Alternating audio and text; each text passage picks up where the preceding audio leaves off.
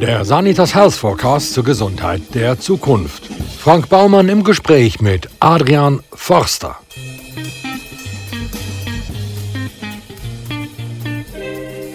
Adrian Forster ist Chefarzt Rheumatologie und muskuloskelettale Rehabilitation an der Zürcher Schultes-Klinik.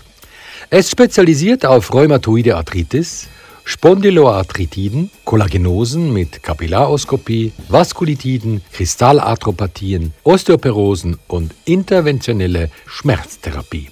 Er ist Lehrbeauftragter an der ZHAW Winterthur und Fachexperte bei verschiedenen medizinischen Publikationen. Adrian Forster, was ist eigentlich Rheuma? Also Rheuma ist, ist im Wesentlichen äh, ein Sammeltopf von äh, Erkrankungen, die am Bewegungsapparat von Menschen sich abspielen.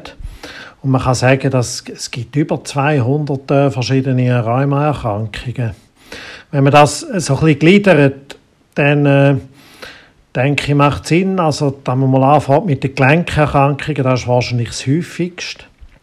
Äh, Arthrosen ist, äh, was uns am meisten äh, beschäftigt. Aber es kann auch um Gelenkentzündungen gehen, da wären dann Arthritiden. Es aber auch zu tun mit dem Knochen. Dort ist die bekannteste Erkrankung Demineralisation, die Osteoporose. Und wir haben es aber auch äh, mit der Muskulatur zu tun.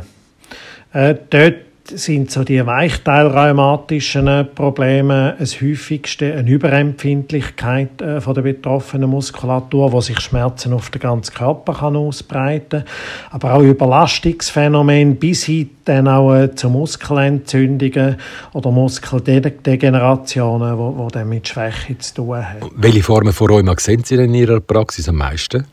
Ja, also ich die, meist, die meisten Erkrankungen, mit denen wir uns beschäftigen, sind ja degenerative Erkrankungen. Also allem vor allem die Arthrosen und auch die Osteoporose. Und dort muss ich immer sagen, äh, wir werden halt einfach älter, äh, wie das äh, die Evolution einmal vorgesehen hat. Der Mensch ist einmal geplant worden, um etwa sagen wir, 50 werden. Das ist auch bis äh, ins vorletzte Jahrhundert ist das gang und gäbe da man nicht sehr viel älter geworden ist. Da ist man von diesen Sachen verschont äh, worden. Und heute werden wir halt 80, 90 oder ich habe gestern einen 100-Jährigen in meiner Sprechstunde gehabt. Und da machen einfach gewisse Organe dann nicht mehr mit. Das Hirn ist gut bekannt, oder? Und, und ich glaube, die ganz die anderen grossen Krankheitsgruppen, äh, das sind äh, gelenkigste Bewegungsapparate, äh, wo dann halt oft äh, nicht mehr mitmacht. Also es hat damit zu tun, dass wir, dass wir eigentlich äh, über unser Verfalldatum leben. Da kommen riesige Herausforderungen auf uns zu. Und ich glaube, die Herausforderungen haben vor allem da damit, mit unseren Ansprüchen haben die zu tun. Also ich habe noch und noch Patienten, die äh, in den 80ern zu mir kommen und halt einfach gestört sind, wie es beim Skifahren und beim Surfen und anderen anspruchsvollen Sportarten schwierig wird. Und äh, also wenn man so Leute fit äh, behalten will, muss man halt dann etwas äh, investieren. Ich meine aber, dass Medizin sehr viel bieten kann und eben gerade auch die Traumatologie, äh, um äh, bei diesen Leuten die entsprechenden äh, Bewegungsapparatorgane fit zu halten.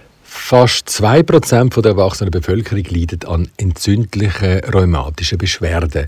Und, Sie haben es bereits gesagt, über 400 Erkrankungen werden mittlerweile im Überbegriff Rheuma zugeordnet. Ein Teil ist auf Abnützung zurückzuführen, der andere Teil ist genetisch bedingt. Kann man dann Rheuma früher erkennen? Also die Osteoporose ist ein gutes Beispiel. Äh, wo ja häufiger die Frauen wie Männer betroffen sind.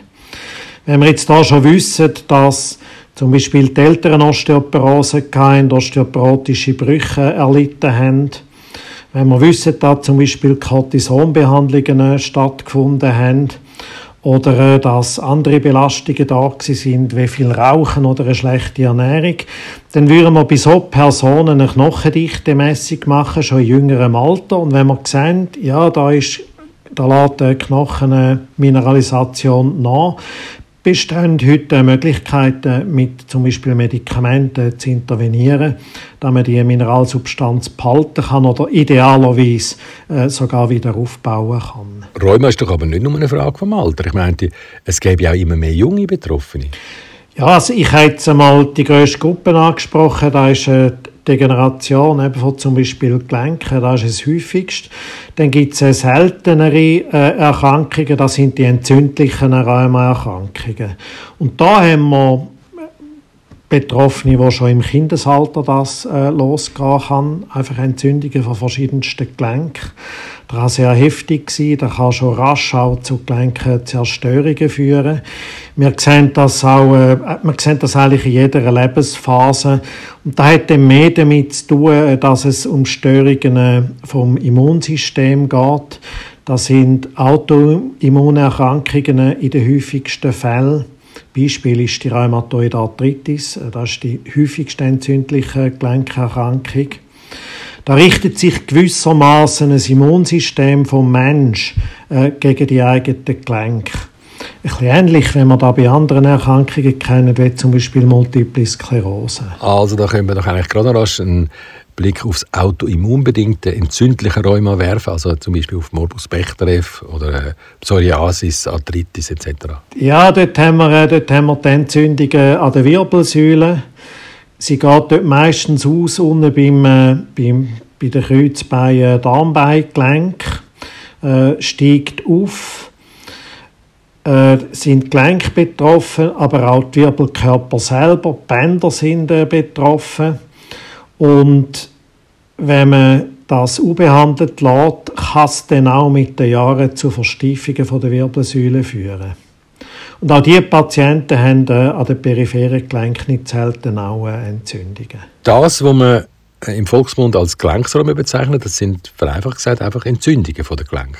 Also was man im Volksmund mit, mit Gelenksräumen bezeichnet, ist schon in erster Linie denkt man an Entzündungen von Gelenken. Im weiteren Sinne sind es aber all die Erkrankungen, die wir schon angesprochen haben, äh, wo halt eben auch Arthrose, man kann äh, und bei, bei Gelenkräumen unterordnen. Und gegen Arthrose kann man etwas unternehmen? Nein, Arthrose ist leider so, dass, wenn man ehrlich ist, muss man sagen, es gibt bis heute keine Interventionen, wo man das Fortschreiten vom Degenerationsprozess hemmen kann. Es gibt gewisse Ausnahmen, zum Beispiel Kniearthrose. Da weiß man, wenn man eine Gewichtsreduktion macht, dann wird so eine Arthrose langsamer fortschreiten. Aber es ist nicht so, dass man äh, irgendwie den Steg von der Arthrose komplett äh, mit etwas unterbinden kann. Aber wir haben sehr viele Möglichkeiten, vorher eben zu intervenieren, dass wir die Funktion von so einem betroffenen Gelenk trotzdem äh, noch fit behalten können. Und da meine ich, ist es ganz wichtig, dass man einfach sehr viel von den Registern, wo man, wo man zur Verfügung hat, äh, zieht tut und vor allem gleichzeitig. Also bis, bis so einem Gelenk oder da man sich überlegt, was kann man drin spritzen, da man sich überlegt, was kann man für Medikamente einsetzen, wo, wo die Schmerzen lindern tun, die Funktion verbessern tun äh, da man sich überlegt, äh, was kann man für physiotherapeutische Maßnahmen äh, treffen, um schmerzhafte Weichteilstrukturen äh, äh, anzugehen, um Muskulatur zu kräftigen, dass, dass die Gelenke wieder besser geführt sind, was für Aktivitäten man ausüben tut, also eben bei einem Knie äh, Velofahren. Äh, man kann Massnahmen treffen, dass der Betroffene das Gelenk besser spürt, selber muskulär äh, ansteuern kann, zum Beispiel mit einer elastischen Kniebandage. Man kann sich überlegen, ob man eine Einlage einsetzen, so dass die Teile vom Gelenk, die mehr belastet sind, äh, ein bisschen entlastet werden. Äh, was für Schuhwerk, dass das ein bisschen Stossdämpfer tut. Einfach all diese Massnahmen, das ganze Konzert, äh, sollte man gleichzeitig zur Anwendung bringen. Wenn man das macht, kann man meistens gleich sehr viel erreichen. Jetzt habe ich gerade gelesen, dass Untersuchungen bei Zwillingen gegeben haben, dass die Ursachen für entzündliche Rheumaerkrankungen nur zu 30 Prozent genetisch und zu 70 Prozent vermutlich auf falsche Ernährung und virale oder bakterielle äußere Einflüsse zurückzuführen sind. Sehen Sie das auch so? Ich, ich denke, das ist richtig so. Ich denke, das ist richtig so.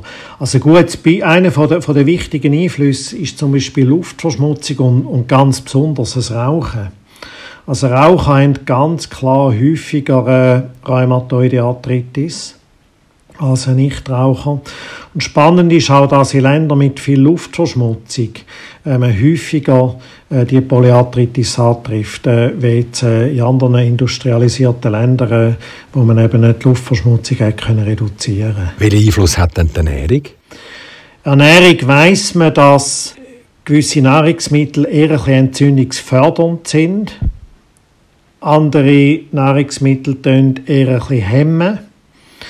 Äh, man weiß auch, dass wenn man viel isst, wenn man Gewicht gewinnt, das ist eher entzündungsfördernd, wohingegen Fasten äh, Entzündung lindern tut. Aber es ist nicht so, dass man jetzt mit diätetischen Maßnahmen kann verhindern, dass so eine Erkrankung auftritt. Und es gelingt auch nicht, dass man zum Beispiel eine Polyarthritis genügend kann, äh, allein mit diätetischen Maßnahmen äh, supprimieren. Aber äh, Diät gehört äh, eigentlich immer ins Behandlungskonzept von so einer Erkrankung. Bei all diesen verschiedenen Formen von Rheuma stellt sich jetzt natürlich die Frage, kann es denn auch sein, dass man nicht nur an einer Art von Rheuma erkrankt, sondern dass gerade mehrere Formen zusammenkommen?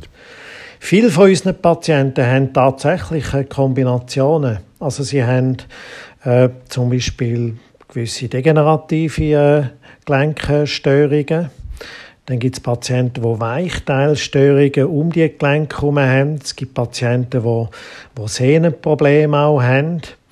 Und dann haben es Patienten, wo, wo Muskelreaktionen dazukommen äh, mit Überempfindlichkeiten.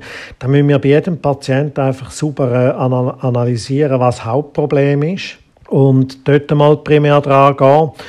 Und aber sehr oft äh, stoßen wir dann auch auf, weitere Probleme, wo wir natürlich auch gezielt äh, versuchen äh, anzugehen. Ist es dann nicht auch so, dass Patienten häufig zu spät zu ihnen kommen, weil sie sagen, ja, es tut zwar ein bisschen weh, aber so schlimm ist es dann auch nicht?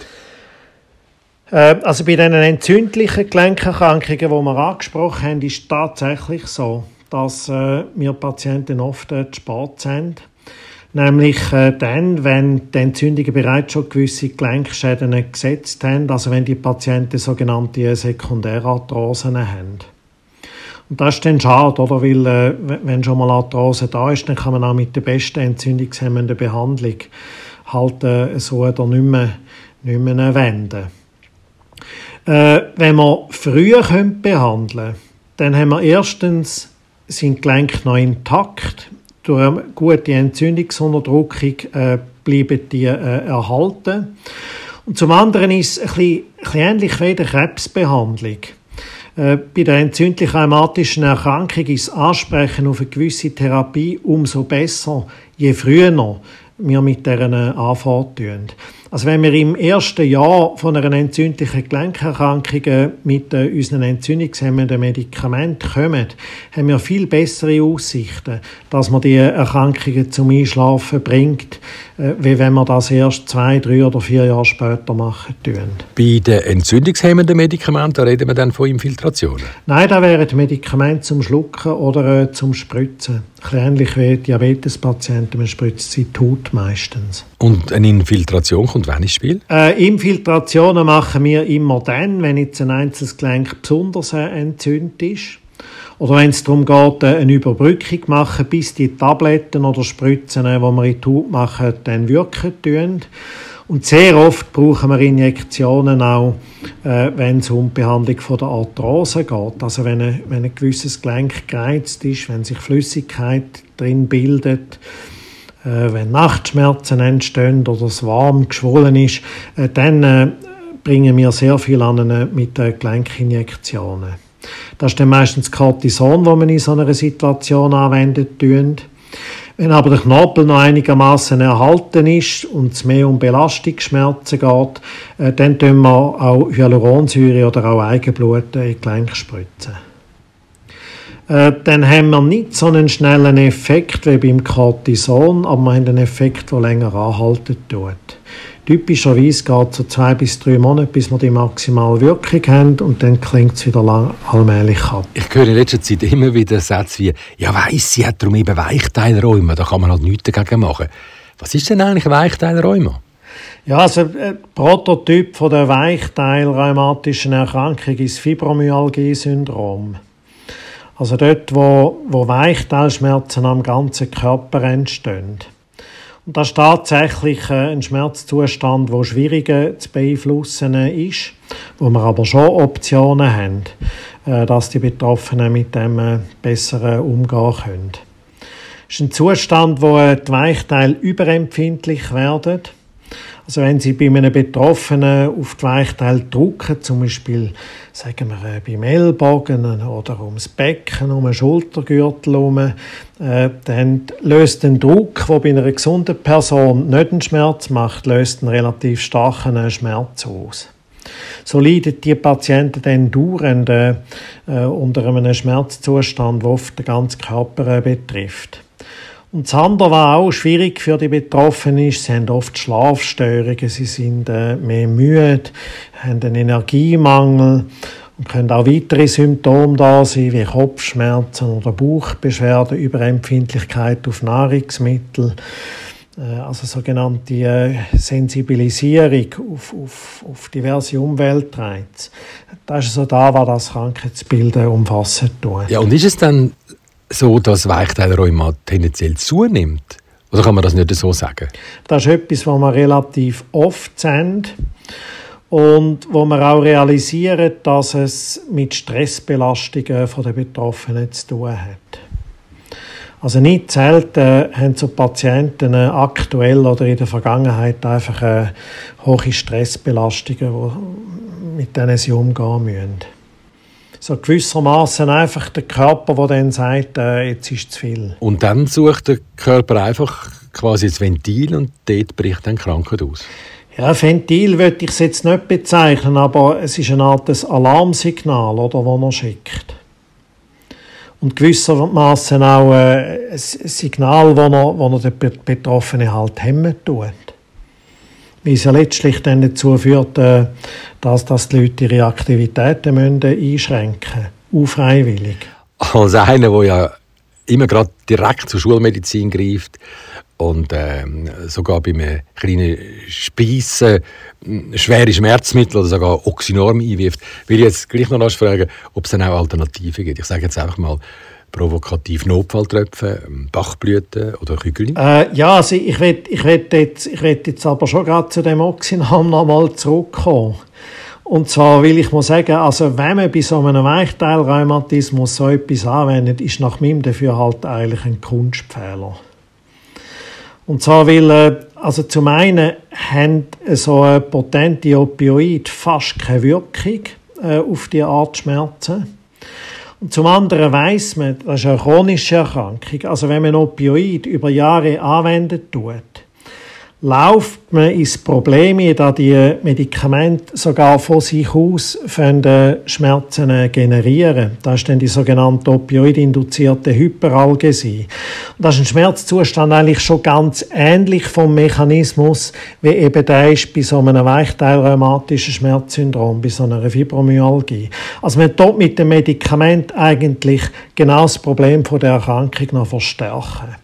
Und darum, also ich meine, das, das ist eigentlich verboten, so ein Medikament anzuwenden. Ja, aber ich hatte es ja, gehabt, weil ich äh, zweimal in, innerhalb von zehn Tagen den Rücken operieren Ja, also da ist da absolut berechtigt und auch sinnvoll, oder? Also wenn, oder wenn jemand einen Wirbelbruch hat oder einen anderen akuten Schmerzzustand, sind da ganz segensreiche Medikamente. Aber ich habe einfach gefunden, äh, es ist wichtig zu realisieren, wenn man es mit einem chronischen Schmerzzustand hat und vor allem mit so einem Weichteilrheumatischen, dann haben so Medikamente nichts zu suchen. Also man kann auch die Ärzte fragen auf diesen Methadonabgabestellen. Ich finde das extrem eindrücklich. Die meisten, die dort über Jahre kommen, das Zeug holen, die entwickeln mit der Zeit am ganzen Körper Schmerzen. Und das ist ja wirklich nicht, was wir in der Rheumatologie dann wollen, äh, da man einfach noch einen anderen Schmerzzustand aufpfropfen. Also, also wäre die richtige Frage gewesen, kann man mit starken Medikamenten, mit Opiat, etwas erreichen? Also bei dieser Erkrankung nicht. Ich meine, es ist verboten. Und dann aber ist die andere Frage eben eine Alternative. Ich meine jetzt nicht eine Bachblüte, aber es gibt so gewisse Säulen von der Therapie von diesen Erkrankungen, wo sich doch recht bewähren. Also äh, eine ist Ausdaueraktivitäten. Äh, wenn die Betroffenen regelmäßig Ausdaueraktivitäten betreiben, also irgendetwas machen, zum Beispiel Nordic Walking äh, oder Velofahren oder sogar Joggen, ich sage immer mindestens dreimal eine halbe Stunde pro Woche in der Intensität, da man ein bisschen ausser Atem ist und in Schweize kommt, dann kann man die Schmerzempfindlichkeiten reduzieren. Auf eine ganz natürliche Art. Also Beispiel sind Fußballer. Fußballer haben ja die allermeisten zerstörte Knie. Und ich finde das ganz spannend, wie die da aushalten. Ich denke, der Hauptgrund, warum Fußballer äh, sein zerstörte Knie aushalten und damit spielen kann, ist, weil er einfach von Morgen bis zum Abend das Rennen trainieren tut. Und das Lustige ist, wenn die Karrieren dann fertig sind, dann halten die, die Sportler plötzlich ihre, ihre Knie nicht mehr aus, kommen kaum mehr Stegen auf und ab.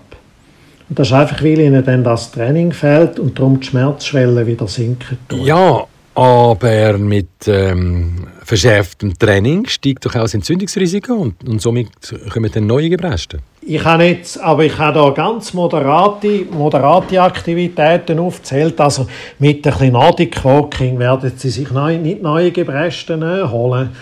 Und, und also ein bisschen Velofahren würde ich jetzt also auch nicht meinen. Jogging oder rate ich jetzt ab, wenn, jemand, wenn jetzt jemand äh, Kniearthrosen oder so hat, ist natürlich nichts Vernünftiges. Aber äh, also sonst denke ich, und das ist natürlich auch eine von unseren Aufgaben, oder, dass wir versuchen, für die Betroffenen eine Aktivität zu finden, die sie gut äh, realisieren können. Aber wenn ich jetzt meiner Schwiegermutter sage, geh doch einfach ein bisschen walken, dann scheitert es ja schon an der äh, Erkrankung selber, die sie in dem Sinn verunmöglicht. Ja, muss man dann schauen, aber eben vielleicht, vielleicht, vielleicht kann ihre Schwiegermutter ein bisschen schwimmen gehen oder so etwas, oder? Da ist sie schwerelos und kann sich dort trotzdem bewegen. Zum Beispiel AK-Training wäre eine Möglichkeit. Muss man einfach ein bisschen schauen. Aber ich meine, dass eben gerade für so Leute sehr wichtig ist, in Bewegung zu bleiben. Das war jetzt eine der Komponenten, also es gibt noch andere. Also bei einem weichteilrheumatischen Syndrom, oder wenn man sieht, dass auch mit Stress zu tun hat, meine ich, sind Entspannungstechniken etwas sehr Wichtiges. Also autogenes Training oder progressive Muskelrelaxation ist etwas Gutes. Und generell natürlich, dass die Leute schauen, dass sie einfach äh, die Stressbelastung vom Alltag reduzieren. Hausfrauen zum Beispiel, oder, wo ich halt sagen muss, jetzt muss man einfach ein Fenster schaffen, wo man mal einfach eine halbe Stunde am Tag für sich ein bisschen Ruhe hat und für sich schauen kann. Das ist vielen Leuten gar nicht so selbstverständlich. Wenn wir jetzt mal 50 äh, Jahre zurückschauen, was hat in der Rheumatologie für eine Entwicklung stattgefunden? Ja, ich glaube, am, am, am ehesten sehen Sie es, wenn Sie würden im Wartezimmer schauen würden. Also wenn Sie bei einem Rheumatolog vor 50 Jahren im Wartezimmer äh, gesessen sind, haben Sie gesehen, dass da ein paar im Rollstuhl sitzen. Und wenn Sie heute äh, in ein Wartezimmer gehen von einem Rheumatolog, sind Sie eigentlich kein Rollstuhlpatient mehr. Und also Hauptgrund für da ist, dass man eben äh, geschaffen hat, die entzündlichen Gelenkerkrankungen so zu behandeln, dass es nicht mehr zu Gelenkzerstörungen gekommen ist. Und der andere Grund ist natürlich auch Chirurgie, oder, wo, wo die Möglichkeit eröffnet, äh, die Kunstgelenke einzusetzen, wenn durch Arthrose äh, oder andere äh, Störungen äh, Gelenke Funktion nicht mehr erfüllen. Aber die Möglichkeiten haben sich ja enorm entwickelt. Also Möglichkeiten haben sich äh, extrem erweitert, eben bei den entzündlichen Erkrankungen durch die äh, durch die Medikamente, die gezielt äh, in, den Entzündungsprozess eingreifen. Also wir schaffen es nicht nur bei einer rheumatoiden Arthritis, sondern eben auch bei einer Bechterew-Erkrankung, bei einer Psoriasis, Arthritis. Also eigentlich bei den meisten von den entzündlichen Gelenkerkrankungen schaffen wir es, äh, die, die Erkrankungen zum Stoppen zu bringen. Es gibt Ausnahmen, zum Beispiel gewisse Kristallkrankheiten, wo man da, wo man da nicht hinkriegt. Pyrophosphatablagerungserkrankung zum Beispiel. Aber also bei den meisten schaffen wir das. Also da hat wirklich äh, unsere Tätigkeiten komplett geändert, damit wir da echt etwas den Patienten anbieten können. Bei der Osteoporose meine ich auch, dass, es ein, dass wir grosse Fortschritte erreicht haben. Also wir arbeiten heute mit Medikamenten das Knochenbruchrisiko bei den meisten von den Betroffenen etwa zu halbieren. Und da denke ich, ist auch schon sehr ein grosser Fortschritt. Dann gibt es aber eben auch Erkrankungen wie die Arthrose, wo ich Ihnen gesagt habe, also da warten wir noch drauf. Also wenn da mal jemand schafft, ähm, eine Intervention zu bringen, die wirklich das Fortschritt bremsen kann, wird er den Nobelpreis bekommen. Was würden Sie heute als völlig utopisch erachten, wo aber in 20 Jahren State of the Art wird sein? Also bei den entzündlichen Erkrankungen fände ich so als Ziel, dass man im Grunde genommen, wenn jemand auf die Welt kommt, würden wir das Immunsystem äh, analysieren, würden erkennen, aufgrund äh, von der, von der genetischen Faktoren, die jemand mitbringt, äh, dass er sich in die Richtung von einer von diesen Erkrankungen entwickelt. Dann würden wir den Patienten identifiziert haben, würden ein regelmäßiges Monitoring machen und kurz bevor die Krankheit ausbricht, oder, würden wir das schon erkennen, weil im Blut wir zum Beispiel die, die Entzündungszellen schon können, äh, detektieren Und dann würden wir gezielt mit einer Therapie kommen, bevor es überhaupt ausbricht. Das ist einmal das eine wahrscheinlich muss die Therapie dann einfach weiterfahren und, und es kann sein, dass die noch über Jahre braucht. Das ist das, was mir nicht so gefällt daran. Darum, wenn wir also noch einen Schritt weiter gehen, dann wäre das eine Intervention ins Immunsystem, wo etwas macht, so wie eine Krebsbehandlung, da der Entzündungsprozess gewissermaßen eradiziert wird und wir nachher die Therapie nicht weiterführen müssen, sondern der Betroffene einfach gesund ist und die Entzündungserkrankung gar nicht mehr kommt. Also da, da meine ich, wäre jetzt so äh, etwas, was wir in der Zukunft wetten im entzündlichen Bereich. Und bei der Arthrose ist es natürlich ähnlich, oder?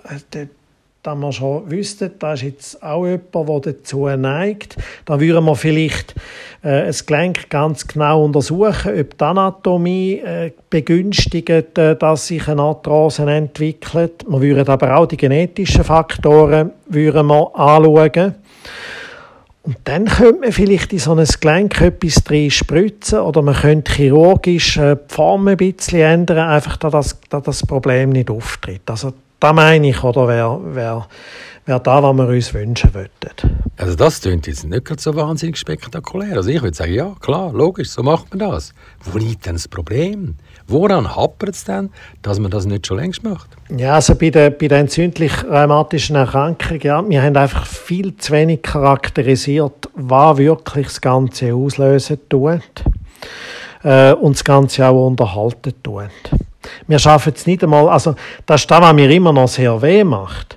Äh, wenn so ein Patient kommt, oder ich kann nicht beim einzelnen Patient vorhersagen, welche Therapie für ihn jetzt die beste ist.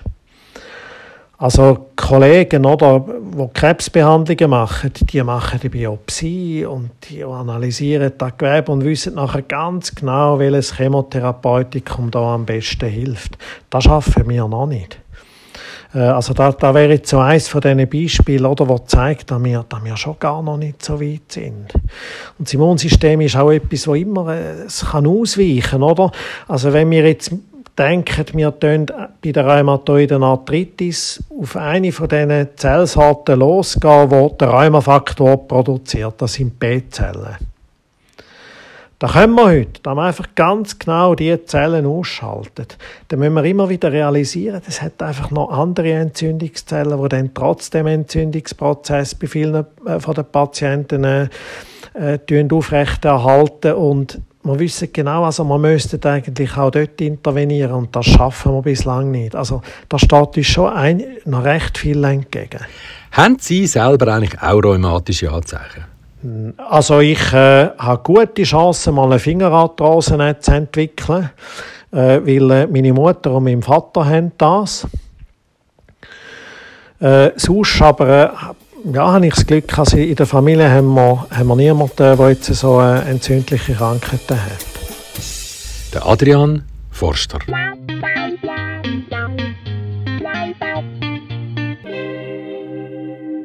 Wenn Sie mögen, was Sie hörten, abonnieren Sie uns und bewerten Sie uns und empfehlen Sie uns fleißig weiter. Ja, und den Bestseller Sanitas Health Forecast, den gibt's überall dort, wo es gute Bücher gibt.